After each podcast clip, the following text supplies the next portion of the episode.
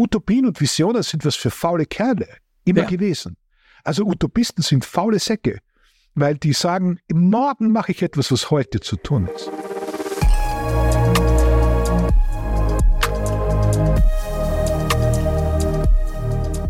Lieber Herr Lotter, herzlich willkommen zu unserem SMP Leader Talk. Es ist mir eine Riesenfreude, Sie dabei zu haben und ich habe mich schon bei Herrn Oliver Sova für die Kontaktvermittlung herzlich bedankt. Vielen Dank, Herr Michailov. Ich freue mich, dass ich bei Ihnen sein darf. Das heißt, äh, meine größte Herausforderung war, Ihr Schaffen zu überblicken. Das ist ja ein Wahnsinn, was Sie auf die Beine stellen. Und dann habe ich von Ihnen gelernt, die Komplexität sollte man erschließen und nicht davor fürchten. Deswegen habe ich das als eine Herausforderung angenommen. Und äh, ich weiß ja, dass Sie Mitbegründer von Brand 1 waren ja, und auch sehr, sehr lange für den so Essays geschrieben haben. Was ich gerne fragen würde, dass Sie, glaube nicht mehr dabei sind, vielleicht können Sie das auch beantworten. Ich habe das Gefühl, dass Brand 1 auch nicht mehr das ist, was es mal war.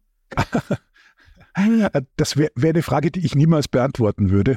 Äh, ich habe bei Brand 1 äh, gerne gearbeitet, weil ich glaube, dass äh, die Idee, Wirtschaft anders zu sehen, mhm. als sie üblicherweise in Wirtschaftsmagazinen äh, dargestellt wird, eine wichtige Idee Unbedingt, ist. Ja. Das muss nicht unbedingt heißen, dass man äh, alle Ökonomien und alle Methodik in Frage stellt, äh, sondern dass man einfach mal schaut, und das sollte man ja überall tun, was richtig ist, Inventur zu machen und nachzusehen, was passt und was nicht passt äh, ich selber äh, kann da ihre, ihre Wahrnehmung nicht bestätigen. Ähm, mhm. Ich, ich, glaube, dass äh, es einfach auch sehr schwierig ist mittlerweile für viele Medien, sich in diesem Konzert zu behaupten, weil einfach die, die, auch die Podcasts beispielsweise natürlich wahnsinnig viel an der Aufmerksamkeitszeit knappern.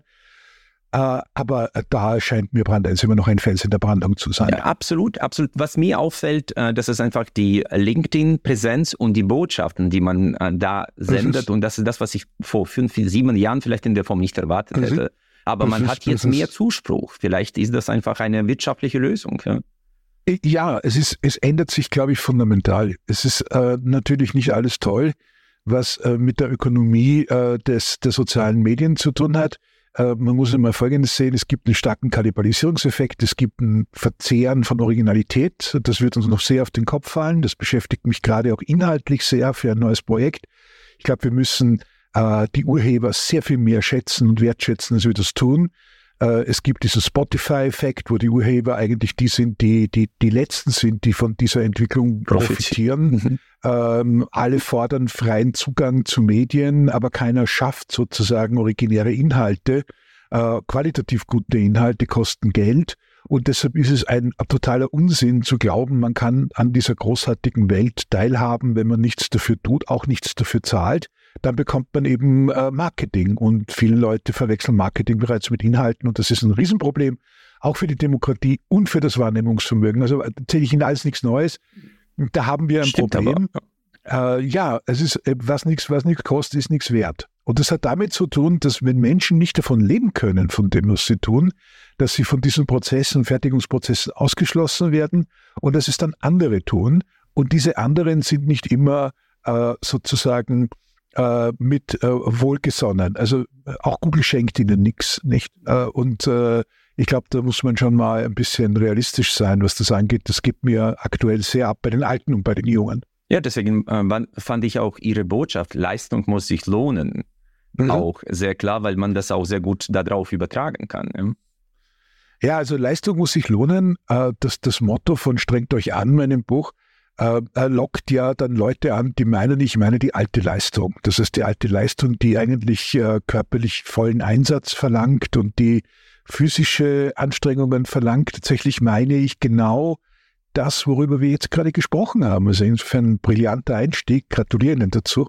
äh, weil, es, weil es exakt das ist, worum es geht. Es geht im Grunde genommen darum, dass wir lernen, dass die Dinge, die leicht aussehen, ziemlich schwer sind und es dass wir sie nicht einfach verkonsumieren können und dass Wissensarbeit, die man am Schreibtisch oder in der Bibliothek oder am Computer oder am Fahrrad leistet, wenn man eine Innovation hat und eine Idee hat, äh, dass die mehr Anstrengung braucht, als immer wieder das Gleiche mit harter Arbeit zu tun. Ja, und ich glaube, sogenannte harte Arbeit. Genau, und diese harte Arbeit, ich meine, die wird immer mit der Industrie äh, äh, ja. eher in Verbindung gebracht und in der ja. Wissensarbeit äh, sollte alles nur smart sein, nicht hart. Ich meine, wir sind, glaube ich, alle Ambiguenz-Fans. Äh, ja, es muss mhm. immer sowohl als auch sein. Man kann beides mhm. nicht ausschließen. Was Sie sagen, dass Deutschland eigentlich die Industrie, äh, Wirtschaft schon länger so hinter sich gelassen hat, aber noch nicht richtig woanders angekommen. Ja, ja das ist, das ist äh, nicht nur meine These, sondern die These fängt ja schon sehr früh an. Die fängt an bei Josef Schumpeter, äh, die zieht sich über Karl Polanyi, die zieht sich über Hannah Arendt, die zieht sich über sehr, sehr viele andere, die da schon hervorragend sozusagen mhm. gedacht haben und gesehen haben, wohin wir gehen. Äh, und es geht vielleicht weniger um den Begriff der Industrie. Industrie heißt ja Fleiß, genau. auf Lateinisch Industria. Das ist die Fleißgesellschaft. Und wenn wir uns das mal ganz kurz vor Augen führen, was heißt denn das, fleißig zu sein? Fleißig zu sein kann bedeuten, dass ich an einer Sache emsig arbeite, zielstrebig arbeite. Sie kann aber auch bedeuten, und ich glaube, dass Deutschland sozusagen in seiner Gesellschaft und in seinen Organisationen eher diese Variante gewählt hat, in blindem Eifer weiterzumachen. Mhm. Ja, das ist auch anstrengend, füllt den Tag auch, äh, aber würde es zum Beispiel erklären, warum wir in Sachen Transformation der Organisationen, äh, der Mobilität, äh, der Ökologie, der Ökonomie, der Technik, der Digitalisierung so hinten nach sind überall, dass es fast schon zum Weinen ist, weil wir reden ja sehr, sehr viel mehr als andere darüber und tun weniger. Und ich glaube, dass es nicht um Industrie als Gewerbe oder Produktionsform geht. Ich kenne sehr, sehr viele äh, gute Führungskräfte, echte Unternehmer, aus der Industrie, die längst begriffen haben, dass die Wissensökonomie auch ihre eigene Produktion treibt. Und das ist ja in jeder Automobilfabrik beispielsweise nachvollziehbar oder in jeder Chipfabrik, wo die Leute immer noch glauben, alles fliegt vom Fließband. Es sind hochautomatisierte Prozesse, in denen Geist und Verstand jeweils umgesetzt wird in Mehrwert. Mhm. Und äh, nicht alles sozusagen äh, vom Fließband fällt, was vorher in eine Form gepresst wurde. Und der Unterschied zwischen industrialistisch und Industrie ist riesengroß. Industrialistisch ist eine Kulturform, eine Denkform. Mhm. Wie arbeite ich? Wie bewege ich mich? Wo lebe ich? Was halte ich? Und jetzt kommt ein ganz schreckliches Wort. Was halte ich für normal? Ja, was ist schon normal? Ja, ja. Genau. Kultur ist ein anderes Wort für Normalität. Und ja. beide sind ausgesprochen heimtückische Gesellen, weil die Kultur und die Normalität fallen uns nicht auf.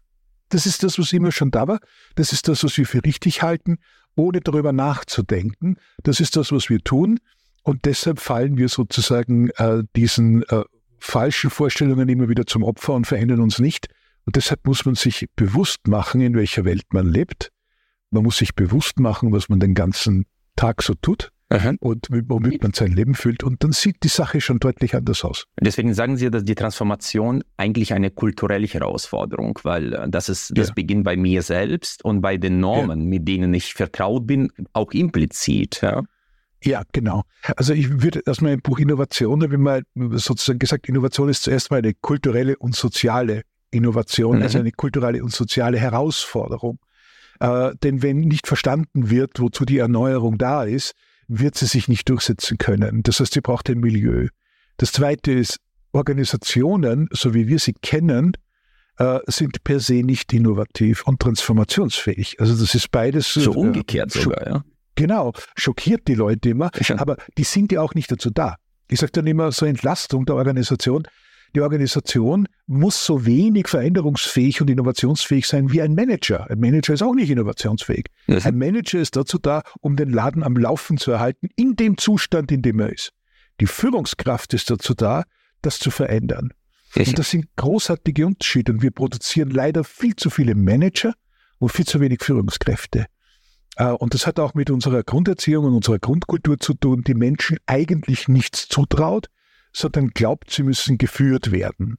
Und äh, wir sind immer sehr gerne bereit, jeden, ich darf das so drastisch sagen, jeden Idioten als Kronzeugen dafür heranzuziehen, dass alle Menschen so sind, aber wir sehen nicht die, die tatsächlich selbstbestimmt wirken können, die sicher immer noch die Mehrheit sind und die das machen wollen. Äh, und ich glaube, das ist auch ein kultureller Defekt. Wir geben uns mit zu wenig äh, zufrieden, liegt was das, uns selber angeht. Liegt das vielleicht daran, dass wir zu viel haben? Herr Lotte? Ich meine, Saturiertheit ja. ist ja manchmal auch Hindernis für die Veränderung, weil never change the running system und das ist ja. für viele Leute, ich schütze das, was ich habe, ohne ja. zu verstehen, dass vielleicht äh, mehr nach der Komfortzone beginnt. Sie sagen ja auch selbst, man ist dann glücklich, wenn man eigentlich leicht überfordert ist bei guter Stimmung. Ja. Ja, das ist ein Satz von, Herrn, äh, von Fritz Simon, Simon ja. dem Systemtheoretiker und, und, und äh, Psychiater, der gesagt hat, ideal ist, wenn man jeden Tag ein bisschen überfordert ist. Und das finde ich eine sehr tolle Sache, weil dann bleibt man neugierig und angespannt, auch im positiven Sinn. Ich würde dem zustimmen, allerdings nicht in dem bei uns auch oft gebräuchlichen Sinne, dass weniger mehr ist. Das halte ich für Unsinn. Also weniger ist weniger. Und äh, ich bin nicht dafür, dass wir die materielle Verfügbarkeit und die Teilhabe einschränken. Das ist ja auch so eine Religion der Leute, die sehr viel haben und es nicht schätzen. Es gibt immer noch genug Leute, die nichts haben oder wenig haben und teilhaben möchten. Das heißt, wir brauchen andere Modelle. Und diese Modelle können eigentlich nur logischerweise in der Entscheidung liegen. Das heißt, was brauche ich, was will ich und wie lerne ich sozusagen zu entscheiden. Ähm, alles Disziplinen, wo wir auch bildungstechnisch nicht sehr stark sind weil die Entscheidung übernimmt ja die Politik, die Schule, die Eltern und dann irgendwann der Partner. Äh, also es werden alle Leute entscheiden, nur selber entscheidet man relativ wenig. Und genau diese Dinge müssten wir üben. Äh, und dann kommt das große Wort Selbstverantwortung ins mhm. Spiel, die auch übrigens die einzige Kraft ist, die uns davor bewahrt, dass wir zu viel Energie verbrauchen beispielsweise. Also wenn jemand sagt, ihr verhaltet euch unökologisch, dann sage ich, dann lehrt, lehrt den Leuten Selbstständigkeit äh, und Selbstwirksamkeit. Denn wenn die das Licht nicht abdrehen, tut es kein anderer für sie. Und das ist ganz wichtig. Mhm, absolut, absolut. Was mir vielleicht in diesem Kontext mich bewegt, und das ist jetzt, glaube ich, in Deutschland ein bisschen stärker ausgeprägt, das ist das Thema Leistungserbringung und Kapitalismus, was häufig jetzt äh, vermischt wird. Und Sie sagen ja, dass der Kapitalismus ein Kind der Aufklärung und mhm. Ihr letztes und äh, wichtiges Versprechen. Und für mich meine, jede Gesellschaft hat gewisse Narrative. Das heißt, in den USA ist das vom Tellerwäscher zum Millionär. Also, und mhm. in Deutschland, ich versuche immer zu greifen, wofür wir stehen und wie man zum Beispiel zu, äh, zum Kapitalismus steht. Wenn Sie jetzt Tatort Verbrecher anschauen, mhm. wer sind die Mörder, wer ist die führende Gruppe? Man stellt fest, das sind Unternehmer. Das muss man ja sich vorstellen, äh, in welchen Schubladen man denkt. Und wenn man bedenkt, dass Kapitalismus eigentlich dafür gesorgt hat, dass wir die äh, wenigsten Armen und äh, Hungrigen. Zurzeit, glaube ich, sterben mehr Menschen an Überfressen als Unterernährung ja, in, genau, in, der Welt. Genau. Das muss man sich vorstellen. Genau. Was ist jetzt mit Deutschland und mit dem Kapitalismus? Warum ist das so angespannt, das Verhältnis? Na, das ist eine, eine, sehr alte, eine sehr alte Geschichte hier. Also wenn man, wenn man versucht, ähm, die, die Distanz zu Systemen, die Überfluss erzeugen, äh, zu eruieren, landet man eigentlich in der griechischen Antike, wo dieses ganze Unheil anfängt, in der Überbetonung des Oikos, des Haushalts, mhm. äh, wo es jemanden gibt, nämlich den Haustyrannen, tatsächlich wortwörtlich so, der dafür sorgt, dass andere etwas bekommen oder auch nicht, je nachdem, wie sie sich verhalten. Der Haushalt ist etwas, was dem Deutschen sehr geläufig ist. Das heißt, es gibt einen Kuchen, den man verteilen kann, aber nicht mehreren.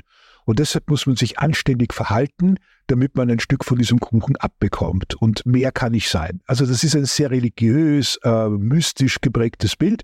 Das Christentum äh, baugt und trompetet das sozusagen noch raus, äh, obwohl sich äh, die Institutionen im Christentum ganz anders verhalten. Äh, dann der Protestantismus, das ist nicht zu vergessen, der eben in Deutschland, so wie wir das heute sehen, ein ganz, ganz wesentliche gesellschafts- und kulturkonstituierende Kraft ist. Äh, wenn Sie Martin Luther lesen und seine Position gegenüber jüdischen äh, Bürgerinnen und Bürgern, dann wissen Sie auch Bescheid, wie der sozusagen insgesamt zur Geldwirtschaft gestanden mhm. hat. Ähm, ein schwerer Antisemit, ja. ein schwerer Antiökonom, ein großer Freund des Diktats und das ist äh, sehr schwach rezipiert, das muss man ganz offen sagen. Also diese Reformation war ja vielfach eine Restauration von Zuständen, die es vorher gab. Das ist übrigens so ähnlich wie Karl Marx, nicht zufällig, dass der in Deutschland aufgewachsen ist, weil Deutschland eben das Land ist, in dem dieses System äh, äh des, des Zurückschauens und früher war es eigentlich besser, fast schon klassischerweise festgeschrieben ist. Das heißt, jede Revolution in Deutschland ist eine tatsächliche Revolution im ursprünglichen Sinne äh, aus der Astronomie, wo man sagt, Das sind Planetenumkreisungen und irgendwann kommt man wieder hinterm Mond hervor. Also das ist, äh, das ist kein Fortschritt.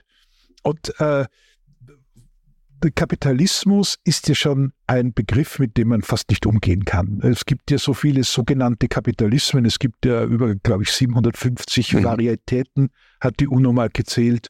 Werner Abelshauser, der große Wirtschaftshistoriker, hat sich das sehr verdient gemacht auch äh, in der Verbreitung dieser Idee, die leider nicht gehört wird. Es ist eben kein System, sondern es sind viele, viele Systeme, es sind Kniffe. Es sind mhm. Prinzipien. Ja, Brodel sagt genau. das so, der französische Historiker, sind Kniffe und Tricks, die mhm. jeweils in der jeweiligen lokalen Kultur zur Anwendung kommen.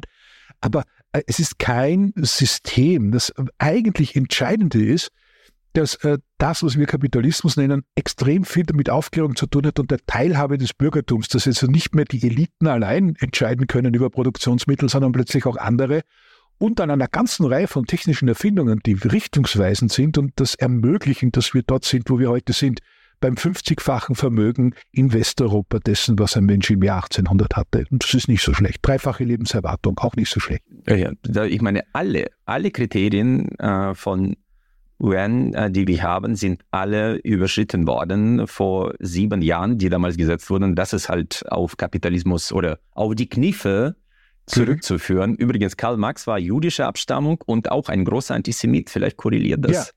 Ja, ja Marx war konservativ, nicht? Also es gibt ja, der beste äh, Marx-Beschreiber ist ja nach wie vor Josef Schumpeter. Das ist ja auch einer der wenigen, die ihn wirklich gründlich gelesen haben und, und verstanden und verstanden, auch fasziniert waren von dem, vom richtigen Zeitpunkt, äh, an dem er agiert hat und auch die richtigen Dinge beschrieben hat.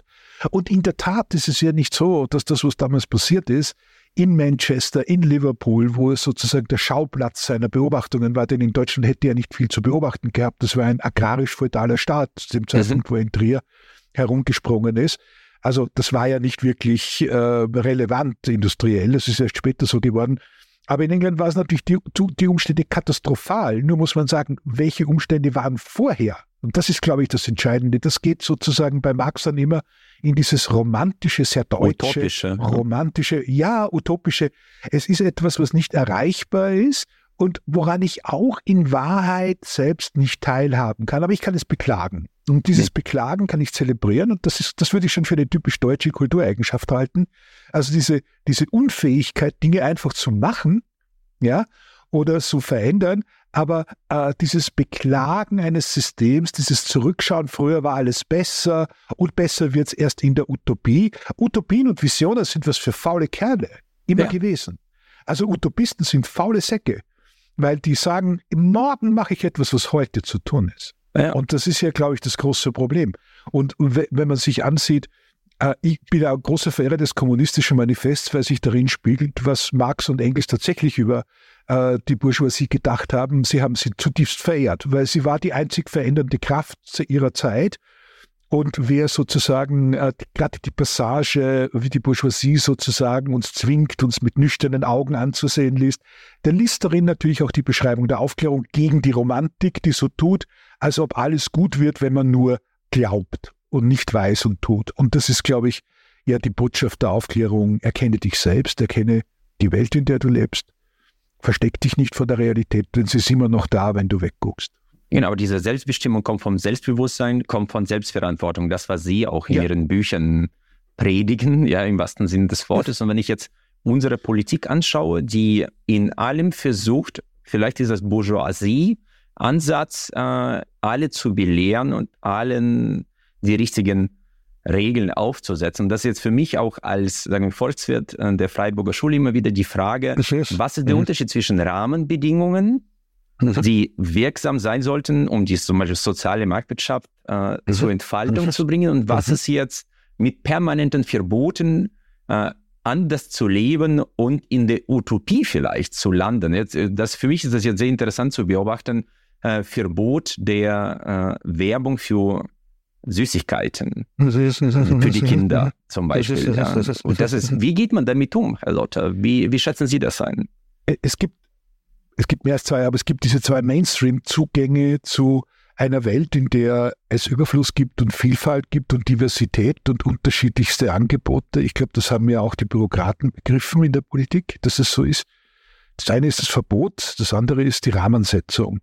Und das ist ja gerade äh, bei den so oft äh, kritisierten Neoliberalen ihr großes Werk und ihr großer Verstand Eugen, ja, mhm. Äh, dass, dass man das verstanden hat, dass man sagt, es ist doch viel vernünftiger, ich habe überschaubare, zugängliche Regeln, aber diese Regeln geben eben sozusagen wirklich nur die Seite, einen Rahmen, genau mhm. wie auf der Straße, wo es links und rechts eine Begrenzung gibt, damit ich nicht runterfahre, eine, eine vielleicht auch Fahrbahnmarkierung. Aber innerhalb dieser Markierung bewege ich mich nach dem, wie ich glaube, dass es richtig ist. Und ich glaube, das ist auch die einzige Möglichkeit in einer vielfältigen und diversen Welt, äh, in einer Diversity-Welt, wie man heute so gerne sagt, wie nicht aus heißt das Vielfalt, überhaupt zu existieren und überhaupt was zu tun. Grundlagen also man kann, und, und da kollidiert sozusagen dann das Konservative mit dem linken Weltbild und das linke Weltbild mit dem liberalen Weltbild, wenn es statisch ist und wenn es nicht mhm. beweglich ist. Das heißt, alle Ideologien äh, geraten aneinander. Das liegt daran, dass sie aus dem 19. Jahrhundert sind. Ja, und wenn wir heute Politik anschauen, sehen wir auch der Versuch der Rettung sozusagen ihrer Ursprünge. Die großen Volksparteien versuchen dann sozusagen ihre Strukturen zu retten nicht die Sozialdemokraten und die Christdemokraten versuchen ihren Kooperatismus zu retten. Die FDP versucht auch irgendetwas zu retten, immer wieder. Äh, manchmal ist es nicht mehr liberal, manchmal ist es das schon. Äh, die Grünen sind eine neue Kraft, die zuweilen dazu neigt, sozusagen sich auf das Spiel einzulassen. Aber all das ist im Großen und Ganzen äh, das, das, das, sind die, das sind die Abschiedswehen von einer Zeit, die es nicht mehr gibt. Und was brauchen wir? Wir brauchen Grundlagen. Wir brauchen ein Sozialversicherungsgesetz, das zukunftsfähig ist, das generationenübergreifend funktioniert. Haben wir nicht. Wir verschleppen das Renten- und Sozialproblem seit vielen Jahrzehnten, weil wir uns nicht trauen, oder wie es heißt wir, sich die Politik nicht traut, einfach mal zu sagen, wir brauchen ein System, das tragfähig ist. Das heißt für einige weniger, aber für andere dann auch was. Ja, obwohl Professor Raphael Hüschen hat ihn noch in meinem Studium die ja. erste Generationsbilanzierung aufgestellt und das alles ja, vorhergesagt ja. hat. Das ist ja nichts ja, Neues. Ja, es gibt nur keine Raphael, Antworten. Raphael Hüschen hat ganz recht. Raphael Hüschen hat nur einen, einen Nachteil, wenn Sie mir das gestatten, wenn ich das, das kritisch anmerken darf bei Raphael Hüschen. Raphael Hüschen äh, neigt auch ein bisschen zur Verteidigung dieser alten Welt. Er sagt zwar, es, es braucht sozusagen das eine, und, und, aber es ist für viele nicht finanzierbar. Ich bin sozusagen eher von der Fraktion des, des Grundeinkommens, allerdings mhm. auch nicht so gedacht, wie die Klassiker das vielleicht tun, sondern im Sinne von Straubhaar, äh, wo man einfach sagt, wenn wir ein System überhaupt fortsetzen wollen in einer diversen Welt, brauchen wir Grundsicherheit aus Gründen der Sozi sozialen Überlebens, der Existenzsicherung, das gilt für Krankenrente, äh, Dasein, ohne dass wir jetzt große Sprünge machen können damit, aber dass wir so sicher sind, dass wir nicht unter Druck Entscheidungen treffen müssen. Denn diese unter Druck Entscheidungen sind das, die uns im alten System halten. Wenn ich möchte, dass Leute Ausbildungen machen und wegkommen von der Industriewerkbank oder von niedrigen Beschäftigungen, dann muss ich ihnen Ausbildungsangebote machen. So wie Ralf Füchs das zum Beispiel mit seinem Bildungsgrundeinkommen macht. Er sagt drei Jahre, äh, dann könnt ihr euch bilden, dann könnt ihr was anderes machen. In diesen drei Jahren habt ihr absolute Ruhe und dann gibt's noch eine soziale Grundsicherung. Und das bedeutet eben nicht, dass die allermeisten sich sozusagen sich in der Hängematte äh, gemütlich machen, sondern dass sie das erste Mal in ihrem Leben die Möglichkeit haben, überhaupt nachzudenken, was sie machen können und ihre Talente zu entfalten. Und das wiederum dient sozusagen auch dem Fortschritt des Landes. Insofern, äh, Strauber sagt immer, wenn der Kapitalismus sich retten will, ist er klug genug, diese Sicherungsmaßnahmen einzuleiten. Äh, ich, ich, glaube nur, dass, dass, wir zu wenig Kapitalisten haben und zu viele Gutsherren äh, unter, den, unter den Mittelständlern und auch Konzernleuten äh, und zu viele Bürokraten, dass die das nicht verstehen. Aber wer wirklich Unternehmer ist und wirklich dynamisch Entwicklungen äh, antizipieren kann und jetzt schon sieht, was ist, er weiß natürlich, dass eine Welt äh, voller Angst uns nichts bringt und dass diese Verengungen auch soziale Unruhen mit sich bringen werden. Äh, die jetzt ja schon losgehen, dass 20 Prozent der Deutschen aktuell AfD wählen wollen, äh, ist ja ungeheuerlich im Grunde genommen und zeigt natürlich auch, dass wir keine Antworten haben, sondern nur Budgets für ein paar Alte, die noch in diesem System drin sind und die anderen sind draußen und da muss sich was ändern. Aber die Bürokraten, es gibt ja auch äh, die Untersuchungen, Parkinson hat ja, glaube ich, schon lange gezeigt, anhand der Kolonialverwaltung ja, in England, dass auch mhm. mit der Reduzierung der Arbeit hat man trotzdem genug Beschäftigung geschaffen und sogar äh, sich vergrößert, dass Bürokratie sich selbst nicht optimieren kann. Das heißt, wenn die Politiker sagen, äh, wir wollen die Bürokratie abbauen, das ist eigentlich ein Nonsens, oder? Ja. Also Bürokratie entsteht natürlich da, wo, äh, und zwar unabhängig, ob wir jetzt von Ämtern, Staat, Kommunen So oder privaten Unternehmen, ja. Institutionen reden. Genau. Bürokratie entsteht natürlich da, wo Dinge zum Selbstzweck werden. Das heißt, wo ich arbeite, um zu arbeiten, um Einkommen zu bekommen. Das heißt, diese berühmte sinnfreie Arbeit, diese Bullshit-Jobs Mhm. vom Gräber anders gedacht. Ich denke das immer sozusagen, für mich ist ein Bullshit-Job der klassische Job, wo ich aus dem großen Reservoir der Studierenden heute über 50 Prozent mittlerweile einer Generation beginnen ein Studium, äh, nicht äh, allzu viele, allerdings eines, äh, das sich dann in der Praxis umsetzen lässt, vernünftigerweise umsetzen lässt, sondern es ist sehr viel dabei, was Neigung ist, was äh, bestimmte Moden bedient und dann steht man da und braucht auch einen Job und natürlich einen, der gehoben ist und gut, äh, gutes Auskommen sichert, denn diese Kulturtradition nimmt man schon mit. Ja, Ähm, also man sagt schon, also der Arbeiter, der äh, 1800 Euro verdient, das ist bedauerlich. Aber ein Akademiker, der 1800 Euro verdient, das ist eine Katastrophe. Und das ist natürlich auch so eine kulturelle Geschichte. Und das müssen wir uns auch immer wieder vor Augen führen. Warum? Ja, ich bin, nicht, ich bin überhaupt nicht dafür, dass, dass, dass die alle so wenig verdienen. Ja, nur, dass äh, wir grundsätzlich überlegen müssen, was brauchen wir, was benötigen wir. Und dass sehr viele Leute sozusagen sich ihre bürokratische Legitimierung schaffen heute, indem sie Probleme bewirtschaften und nicht mehr lösen, ist eine Tatsache. Und das äh, lässt Bürokratie entstehen. Denken Sie an die Compliance. Wenn ich Anwalt bin oder Steuerberater, ist Compliance für mich das schönste Gottesgeschenk aller Zeiten. absolut. Ja. Ja, also ich kann nicht genug Gesetze haben, für die andere Rat brauchen, weil sie sie nicht mehr durchschauen, nicht genug Regeln haben, die durch die EU verabschiedet werden, die nicht verstanden werden, nicht genug Datenschutzverordnungen durchsetzen, wo die alten Leute beim Arzt das Formular nicht mehr ausfüllen können allein und die Arzthelferin auch nicht weiß, was sie tun soll. Ja, das ist der Alltag, nicht? Dahinter steckt immer ein gutes Motiv mit einer extrem schlechten Durchführung und ein ganz schlechtes Motiv, nämlich das schlechte Motiv daran ist, wir haben ja was zu tun. Mhm. Und dann sage ich schon mal, wenn man Probleme auf diese Art und Weise löst, indem man sie mit alter Bürokratie und Zettelwirtschaft und, und, und all diesen Dingen, die, die den Deutschen halt so liegen, oder den Österreichern auch, ich bin ja Österreicher, ist ja nicht weniger schlimm, im Gegenteil, äh, dann, dann hat das äh, natürlich schon diese, äh, diese, diesen Geschmack äh, an Selbstbewirtschaftung äh, erreicht und das ist Bürokratie. Gute Verwaltung, davon können wir nicht genug haben, finde ich. Und das ist ganz genau. gleich, ob das jetzt im Finanzbereich ist und die gibt's auch oder im, im, äh, im, im, im medizinischen Bereich ist, im, im Kranken, Krankenhausbereich ist. Eine gute Verwaltung hält die Welt am Laufen, Bürokratie behindert sie. Sollte Ihnen unser Podcast gefallen, bitten wir Sie darum, dass Sie uns abonnieren und uns vielleicht mit einer guten Bewertung unterstützen. Das hilft uns auch bei Algorithmen von Spotify und Apple. Ich bedanke mich herzlichst. Ich glaube, was mir immer so gut geholfen hat, damit umzugehen, auch in unserem eigenen Unternehmen, Vertrauen reduziert Komplexität. Ja, Mhm. und wie äh, der Dr. Sprenger sagte, unsere Aufgabe als Führung äh, sind die Transaktionskosten. Die müssen gesenkt Mhm. werden in einem Mhm. Unternehmen. Und Bürokratie äh, erhöht die Transaktionskosten, weil sie keinen Mehrwertbeitrag Ja. liefert. Ja. Ja, ja. Ich glaube, das ist, das ist das große Problem, nicht? Die Bürokratie kostet. Es kostet sozusagen äh, erstens mal im Erhalt der Bürokratie selber, der Herrschaft des Büros, das ist ja die wörtliche Übersetzung von Bürokratie.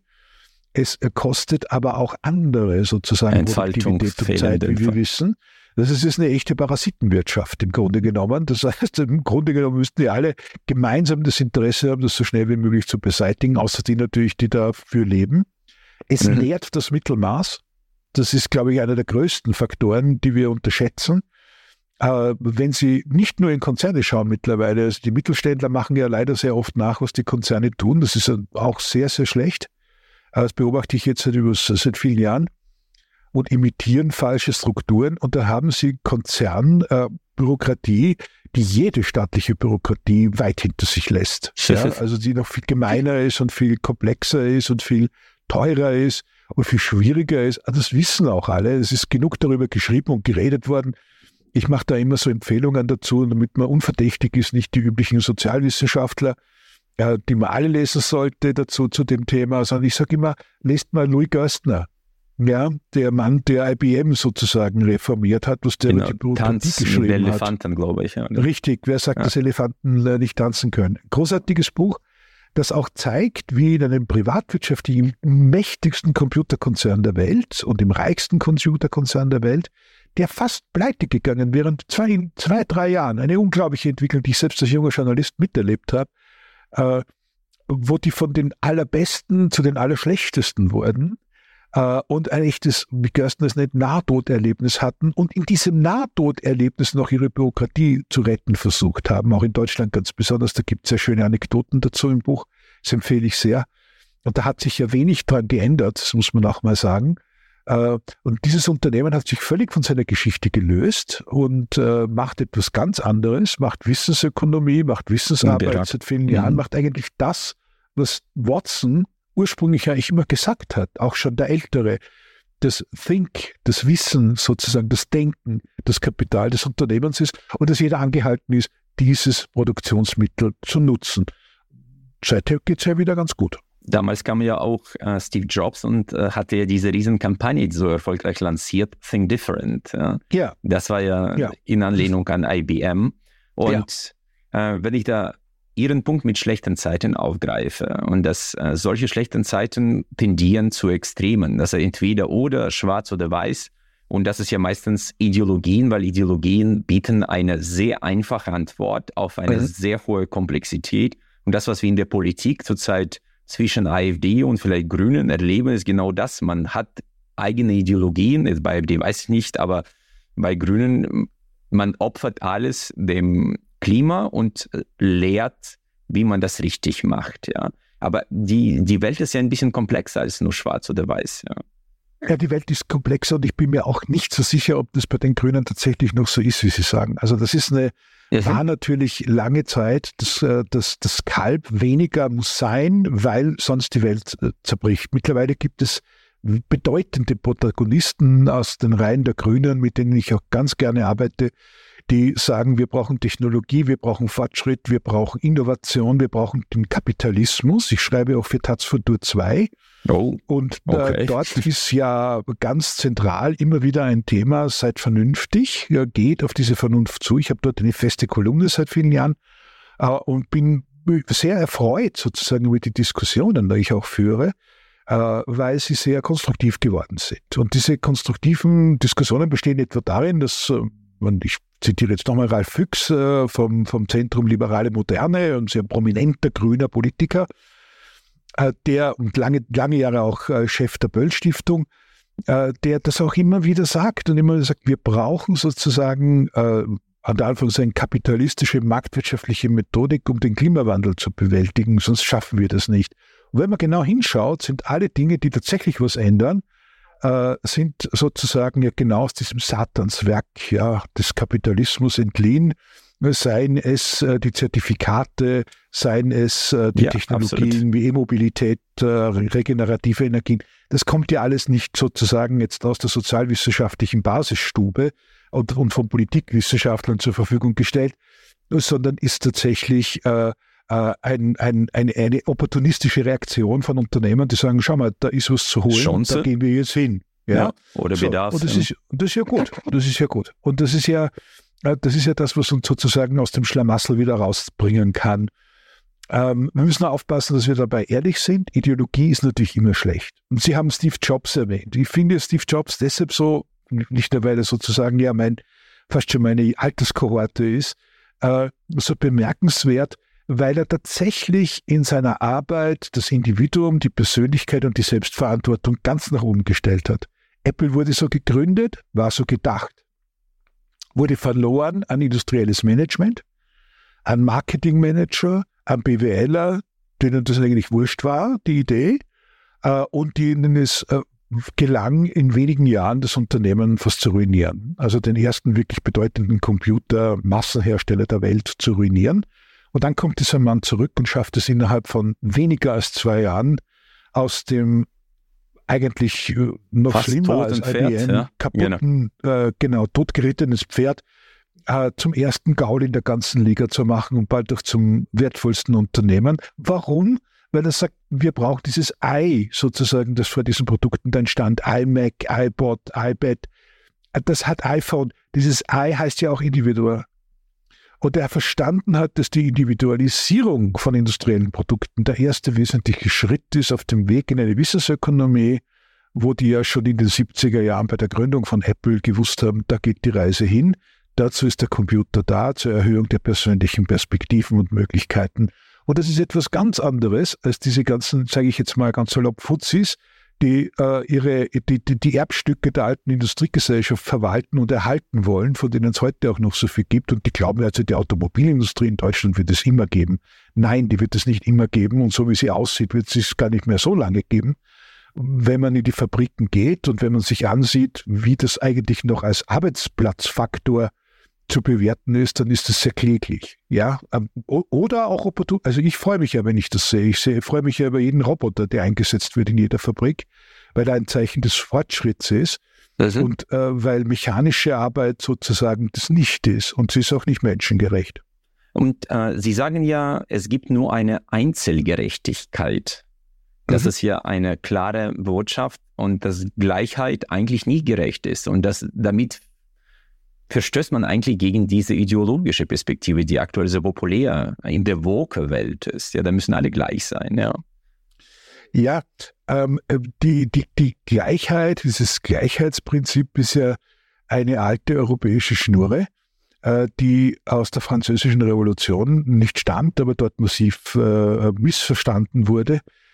Der Zugang, der gleiche Zugang zu Recht und der gleiche Zugang zu Bezahlung und der gleiche Zugang dass man für etwas, was sehr klar zu bewerten ist, dafür auch das Gleiche kriegt, bedeutet noch lange nicht, dass wir alle gleich sind. Ja, also insofern ist diese Gleichartigkeit, die damit ja impliziert wird, was nicht passt, wird passend gemacht und muss sich an die Kultur oder die Organisation anpassen, eine völlige Pervertierung des Gerechtigkeitsgedankens. Denn Gerechtigkeit kann nur dort bestehen, wo Unterschiede im positiven Sinne positiv diskriminiert werden, also gesehen werden und angewandt werden. Also wo ich sagen kann, schau mal, die ist anders als der und das hat einen Vorteil, das hat einen Sinn, sowohl fürs Unternehmen mhm. als auch für die Gruppe, als auch für die Person natürlich selber. Nicht? Also das sind alles Dinge, die wir versucht haben, in der Massengesellschaft, im Kollektivismus abzuwürgen. Und der Kollektivismus ist ja nur die Pervertierung dessen, was an falscher Gerechtigkeitsvorstellung, an Gleichheitsvorstellung schon in der Welt war. Und daraus kommen welche Tyranneien? Die nationalsozialistische, die faschistische und die stalinistische. Ja, die sich ja sehr ähnlich sind, wie wir heute gelegentlich wieder sehen und dem, was in, was in Moskau passiert. Das sind ähnliche Strukturen, weil sie ähnlich denken. Beide haben ein Menschenbild, dass der Mensch ein Teil einer Mechanik ist, die beherrschbar ist. Und diese Mechanik muss in den Griff gekriegt werden und kontrolliert werden. Und wenn das nicht der Fall ist, dann schlägt man so. Und das ist kann doch nicht das Ideal sein. Aber ich glaube, dass sehr viele junge Leute gar nicht wissen, äh, wem sie da das Wort reden, weil auch in unserer Gesellschaft, in unserer Bildung äh, die Kritiker dieses Kollektivismus wenig zu sagen haben. Die Deutschen sind immer so stolz auf das Wort wir und sie sind immer so verärgert, wenn ich sage, wen meint ihr genau mit wir? Welche Interessen meint ihr mit wir? Wen gerade? Und dann herrscht eigentlich großes Schweigen, denn meistens meint man mit dem Wir ja die eigenen Interessen, wo man die anderen dann einnorden möchte und sie so kassiert, das ist so wie mit dem Team. Nicht? Das Team ist dann immer die, die, äh, die, die, die Sie haben eine die, besondere. Die Sie genau. haben ja genau. eine interessante Betrachtung äh, oder ein, Einwertung des Teams, ja. Das heißt, äh ja, äh, nee, das ist, das ist ein Wieselwort, nicht? Also das ist ein Wort, das man einsetzen kann, um Leute zu täuschen. Ja? Äh, Team bedeutet in aller Regel ja nicht, dass Menschen mit unterschiedlichen Fähigkeiten kooperieren und ihr Wissen teilen, sondern Team bedeutet in der Regel, dass Leute eingenordet werden. Du musst dich schon einordnen. Du musst dich schon äh, der Gruppe äh, gefügig machen. Das ist Gruppenkohäsion, das ist Gruppendruck. und so läuft es in der Praxis der Organisationen. Und diesen Gruppendruck, der nutzt natürlich dem kontrollierenden Management. Auch das ist völlig klar, so wie früher es dem Gutsherrn genutzt hat, dass die Leute bestimmt geglaubt haben, wenn sie nicht brav sind und gehorsam sind, kommen sie in die Hölle. Ja, das ist einfach so. Also äh, das, das ist keine andere Philosophie, die sich sozusagen da breit macht. Kooperation in Netzwerken ist eine ganz andere Geschichte. Das ist emanzipiert, selbstbewusst und braucht auch nicht diesen Druck, ja, dass ich immer Teil der Gruppe sein muss, sondern die sehen auch das Individuum und würdigen und respektieren es. Respekt gibt es überhaupt nur fürs Individuum. Für eine Gruppe, für ein Kollektiv gibt es keinen Respekt. Das ist Unsinn. Aber aktuell haben wir einen eindeutigen Trend weg von Individualismus hin zu Gruppendenke. Diese permanente Einteilung, äh, du darfst das nicht sagen, weil sonst äh, bist du ein Rassist, du darfst das nicht mhm. Ich meine, ich fand das bei äh, Dostoevsky, so die Aussage, die mhm. Toleranz wird ein solches Niveau erreichen, dass intelligente mhm. Menschen das Denken verboten wird, um Idioten mhm. nicht zu beleidigen. Ja. Genau, äh, genau. Wahre Worte, wie, wie oft bei Dostoevsky, ja, nicht? Also es ist ja, das ist ja wirklich ein sehr weitsichtiger Philosoph, Mensch gewesen, absolut, ja, großer ja. Philosoph, ja. Äh, ja, die, ja, so ist es. Identitätspolitisch und identitär wächst am selben Stamm. Nicht? Also es ist eine Vereinfachung der Welt, die sich äh, sozusagen die eigene Wahrnehmung schönredet und alles, was nicht dazugehört, ausschließt. Jetzt finde ich zum Beispiel, ich mache auf Twitter das auch, also große Idioten blocke ich auch. Ja, das ist, wenn, wenn ich merke, Leute sind so dumm, dass sie nicht lernfähig sind, dann, dann schalte ich sie mindestens stumm oder ich blockiere sie, weil es bringt nichts. Ja, das ist, das ist wasted time.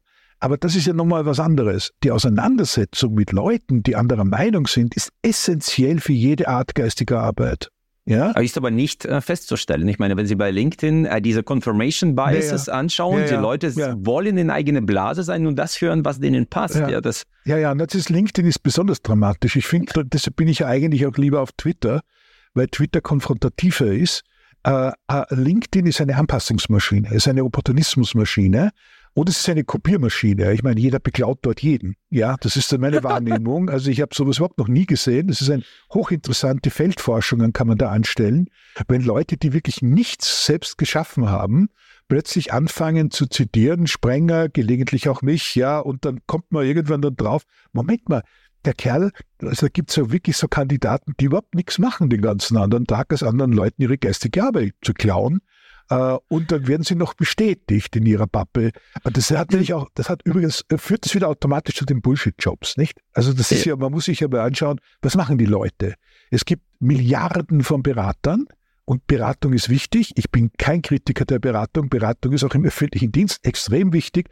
Aber qualitative Beratung ist wichtig. Und das ist nicht ganz so leicht herauszufinden, was das ist. Das ist nicht unbedingt die zertifizierte, sondern das sind die Leute, die tatsächlich etwas Neues einbringen und tatsächlich dazu führen, dass man etwas Neues diskutiert. Das tun die ja alle nicht, sondern das sind einfach nur Resteverwerter.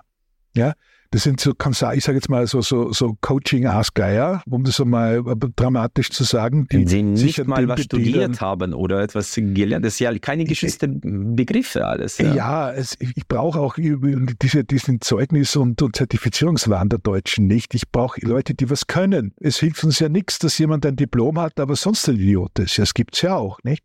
Und das ist, äh, das, das äh, eigentliche Problem ist, ist äh, das, das Urteilsvermögen das mangelnde Urteilsvermögen. Und aus mangelndem Urteilsvermögen kommt mangelndes Können und aus mangelndem Können kommt immer Opportunismus. Es ist immer das Gleiche. Wenn Leute wissen, dass sie nichts können und sich nichts zutrauen, dann machen sie heute ein Selfie und behaupten, sie haben gerade irgendetwas erfunden. Nicht? Das ist nur eine andere Variante der Leute, die früher sich gar nichts zugetraut haben und gar nicht rausgegangen sind, weil sie nichts gelernt haben. Lernunfähig. Und das ist ein kulturelles und Bildungsproblem. Und da bin ich dann schon wieder sehr, sehr dafür zu sagen, da müssen wir viel, viel strenger werden, viel, viel anstrengender, viel, viel fordernder gegenüber der Gesellschaft, nicht nur den Jungen, dass die sich ein bisschen geistig bewegen, ja, äh, was heißt ein bisschen, massiv geistig bewegen, weil das ist äh, diese intellektuelle Faulheit, die man überall antrifft, ist mhm. entsetzlich. Und stehlen, geistiges Eigentum stehlen, ist ja intellektuelle Faulheit par excellence. Ist ja, stellen. stellen ja. Und genau. äh, Sie sagen ja, äh, Harmonie verblödet. Ja, ich meine, das ist ja auch immer die Frage, schluckt man das äh, oder äh, sagt man was? Weil die Leute haben ein ausgeprägtes Harmoniebedürfnis und sie haben Angst anzuecken. Und das ist halt wiederum gegen Individualismus. ja, also Harmonie haben, äh, Harmoniebedürfnis haben vor allen Dingen die Leute, äh, die sich, die keine Argumente haben. Das ist ein ganz wichtiger Punkt. Ähm, und das führt sozusagen, führt sozusagen wieder zu dem, was ich vorher gemeint habe, äh, wenn man sich nicht permanent auseinandersetzt und aussetzt und lernt, dazu lernt auch, dann hat man keine Argumente. Oder man hat alte Argumente, altbackene Argumente. Heute hatte ich zum Beispiel eine Diskussion mit jemandem, der mir dann die Industriezahlen aus dem Jahr 1968 für heute aktuell verkaufen will. Nur ich kenne sie. Ja, und deshalb kann ich mich drauf, kann ich drauf mich verhalten. Aber ich habe gemerkt, dass sehr viele andere durchaus gebildete Leute äh, in, in dieser Twitter-Bubble, in der ich mich bewege, das glauben, weil sie es nicht wissen. Also sage ich dann, Freunde, ihr müsst euren Hintern bewegen, geistig äh, gesprochen damit ihr äh, euch nicht reinlegen lässt. Und das ist auch ganz, ganz wichtig. Also Harmonie verblöd ist übrigens ein Satz äh, von einem Titel von Brand 1, ist nicht von mhm. mir, ich zitiere das immer nur mit großer Freude. Ich glaube das wirklich. Ich glaube, dass eine gewisse positive, Streit, konstruktive Streitlust, wenn Sie so wollen, die Grundlage ist, in der Transformation überhaupt was zu schaffen. Und das ist etwas, was ich der Politik nie übel genommen habe, dass man sich dort auch mal gröber anfasst, wenn es nicht persönlich wird. Mhm. Das ist, glaube ich, auch ganz wichtig. Also wenn die, wenn die Dinge persönlich werden, werden sie unangenehm. Aber dass man sich auseinandersetzt und zwar auch richtig äh, ordentlich auseinandersetzt mit den Dingen und seine Argumente vehement vertritt, halte ich für eine Tugend und nicht für eine Untugend. Ja. Mhm. Ich glaube, es sind zwei Aspekte, die man in einer unsicheren und komplexen Welt annehmen muss, dass man nicht immer recht haben kann. Manchmal muss ja, man immer, genau. die Wissenschaft irrt sich immer nach oben. Manchmal genau. muss man einfach sagen, genau. es ist genau. einfach jetzt falsch gewesen. Wir so revidieren unsere Entscheidung. Ja. So ist es. Also ich habe zum Beispiel mein, mein Bild äh, der Industrie revidiert, als ich gute und vernünftige, kluge und fortschrittliche, wissensbasierte Industriemanager kennengelernt habe und Führungskräfte in dem Bereich, die äh, zu mir gekommen sind und gesagt haben, schau mal, was wir schon machen. Wir wissen, wir haben solche Leute auch. Wir haben in dieser Branche Leute, auch in den Verbänden, die sind hinterwäldlerisch, aber wir sind anders. Und das hat mir die Möglichkeit gegeben, eigentlich quer durch alle Branchen hindurch, äh, heute zu unterscheiden zwischen Menschen, die was tun, und nicht Prozessen, Methoden und Schubladen, die was tun. Also wenn ich die Industrie sage, ist es eigentlich schon eine unzulässige Verkürzung. Außer ich meine es ideologisch, ich versuche es dann immer dazu zu sagen, auch in der Kürze. Oder ja. wenn ich sage, die Wissensarbeitenden, auch nicht alle Wissensarbeitenden sind Wissensarbeitende, sondern manchmal sind einfach sind Wissenssimulanten. Äh, und, und ich glaube, das, das ist auch ganz wichtig, immer zu schauen, was tun die Leute und was bewirken sie. Ja, ja, das ist mehr Arbeit, aber das ist die Arbeit, die zu tun ist. Die Alternative dazu ist Stereotyp, identitätspolitisch, vorurteilsbeladen, äh, ja, falsch halt. Ja, und ich glaube, dass es für viele Leute, die sich ähm, auf eine Auseinandersetzung eingehen und sich einlassen, sie gehen ja immer das Risiko ein, einen Teil eigener Identität zu verlieren. Das ist ja der Sinn ja. Einer Auseinandersetzung, dass man sich ja. herausschält und sagt, ich, ich bin eine äh, Vielzahl an Identitäten, eine können, also ein paar davon können heute sterben in diesem Diskurs. Ja, ja genau. Also das finde ich wunderschön, wunderschönes Bild. Man, verzichtet sozusagen auf etwas, was in einem selbst überholt ist, um sich etwas Neuem zuzuwenden, etwas zu öffnen. Und dazu muss man eins gelernt haben, man muss auch Dinge beenden können. Und ich glaube, das ist wichtig. Menschen, die abhängig sind, materiell, psychisch abhängig sind, mental abhängig sind, haben immer ein Problem, Dinge zu beenden. Ja, das, das ist, ist Selbstverantwortung. Also ja, das ist genau. meine, wieder bei Selbstverantwortung. Ja. Genau. Und genau, das ist in Beziehungen so, in Organisationen so. Also viele Organisationen gehen drauf, obwohl sie schon wissen, dass was anderes zu tun wäre, weil sie sich nicht von dem lösen können, was sie bisher getan haben, weil das solche angenehmen Routinen sind, nicht? Also das, ja. das äh, ist so. Menschen sind ja auch so. Also lieber ja. bequem das Falsche tun, als unbequem das Richtige sozusagen. Ja, oder heute etwas äh, Bekanntes aufzuopfern für etwas ja. Unbekanntes, vielleicht auch Besseres. Das ist einfach eine Herausforderung für viele. und genau. die in unseren Projekten sagen wir, eine Transformation beginnt hm. häufig mit einem Nein. Ja, nicht genau. mit einem weiter so. Genau. Und Nein genau. ist verdammt schwierig. Ja. Genau, genau. Also ich bin ein großer, großer, großer Verehrer meistens, also inhaltlich auch von Slavoj Žižek, den ich sehr schätze. Äh, und äh, der hat ja sozusagen das Nein auch zur, zur, zur wesentlichsten äh, Vokabel unserer Zeit gemacht und nicht und, und hat dann immer sozusagen Bartleby's T-Shirt an, I prefer not to. Und find, das finde ich auch ganz großartig, weil man auch sagen kann, ich möchte das lieber nicht. Und das möchte ich schon. Und das heißt ja im Grunde genommen, es ist ja nur ein Rekurs auf die Entscheidungsfähigkeit des Menschen und des Individuums, dass er so sagen kann, das will ich, das kann ich und das kann ich nicht und das will ich nicht. Ja. Das bedeutet nicht, dass man sich neuem verwehren soll, aber man soll, äh, man muss dann auch, wenn man das gesehen hat, eine Entscheidung treffen. Man muss nicht transformieren, aber man muss verstanden haben, worin diese Transformation besteht. Und ich glaube, das ist, äh, diese Selbstverantwortung würde sehr, sehr vieles erleichtern im Umgang miteinander. Diese Fähigkeit auch zu sagen, manche Dinge können so bleiben, wie sie sind, aber das, das hier nicht so. Ja, und das, glaube ich, diese, diese Klarheit in diesen Dingen, darum wird ja so gerungen. Mhm. Und ähm, da können wir noch ein bisschen besser werden, denke ich, um es vorsichtig ja. zu sagen. Was mir immer geholfen hat, äh, war diese Aussage des Stoiker, glaube ich, ist das. Was ist? Uh, easy choices, hard life. Ist? Hard choices, easy life. Ja. So ist es. Und so ist es. das ist, uh, so ist es. Herr Lotter, vielleicht zum Abschluss stellen wir mal drei Fragen. Mhm, uh, die erste Frage, gibt es ein Buch, das Ihr Leben geprägt hat oder wirklich beeindruckt hat? Es kann aus allen Bereichen sein, muss nicht unbedingt fachlich ja. sein. Ähm, es gibt einige, aber ich, ich sage jetzt eins, das ich wirklich für, für sehr relevant halte, unabhängig äh, von dem, was man tut. Trotzdem Ja zum Leben sagen von Viktor Frankl. Okay. Ähm, wesentliches Buch, eins der Bücher, von dem ich sagen muss, das muss man gelesen haben. Ja. Wenn ich noch eins dazu tun dürfte, ist es äh, die Vita Activa von Hannah Arendt. Also beide Bücher haben auf eine interessante Art und Weise etwas miteinander zu tun. Ja, sie sagen letztlich zu dir, du bist es. Ja, äh, und äh, unter welchen Umständen auch immer, du bist es und du bleibst es. Die letzte, die letzte mhm. Möglichkeit ist, deine Einstellung zu verändern. So ist das. Heißt, so ist das. Übrigens, äh, und trotzdem Ja zum Leben sagen, führt zurzeit unser Ranking. Das Ach, ist das, das hat drei oder vier ja, äh, Leute beeinflusst. Von der Seite finde ich das total toll. Äh, Charlotte, dann äh, vielleicht eine andere Frage. Äh, Sie haben in der Jugend und der Kindheit sich auch mit intellektuellen Themen beschäftigt. Ja, das haben Sie ja irgendwo erzählt. Äh, was würden Sie dem 20-jährigen Wolf mit all Ihrer Weisheit von heute empfehlen? Das klingt jetzt sehr äh, arrogant, aber ich war ein, ein wütender junger Mann und ich bin ein zorniger alter Mann geworden, geblieben, und zwar aus Prinzip. Der Unterschied zwischen dem Jungen und dem Alten ist der, dass der Alte weiß warum, der Junge es ahnte. Und ich glaube, dass man sich auch äh, im positivsten Sinn seine Wut und seine, seine Durchsetzungskraft bewahren sollte, um nicht selbstzufrieden zu werden. Das gilt auch einem selbst gegenüber äh, vielleicht noch mehr als allen anderen gegenüber und den Dingen, die und Menschen, die einen umgeben. Man darf da ruhig was fordern.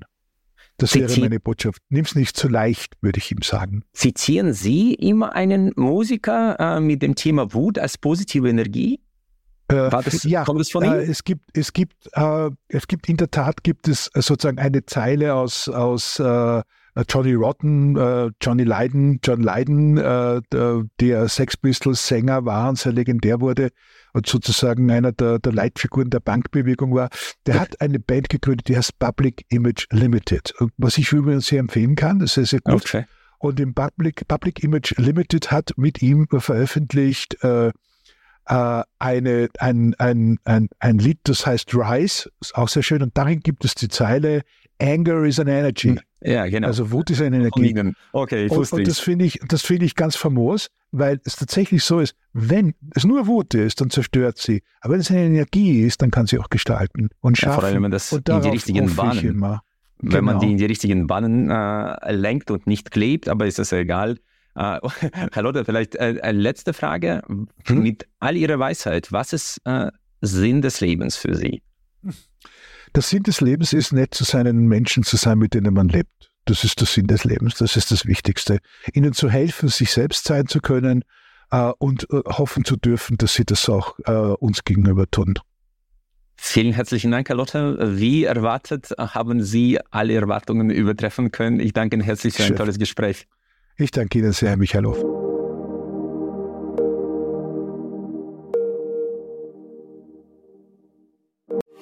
freue mich sehr, dass Sie auch diese Folge bis zum Ende gehört haben.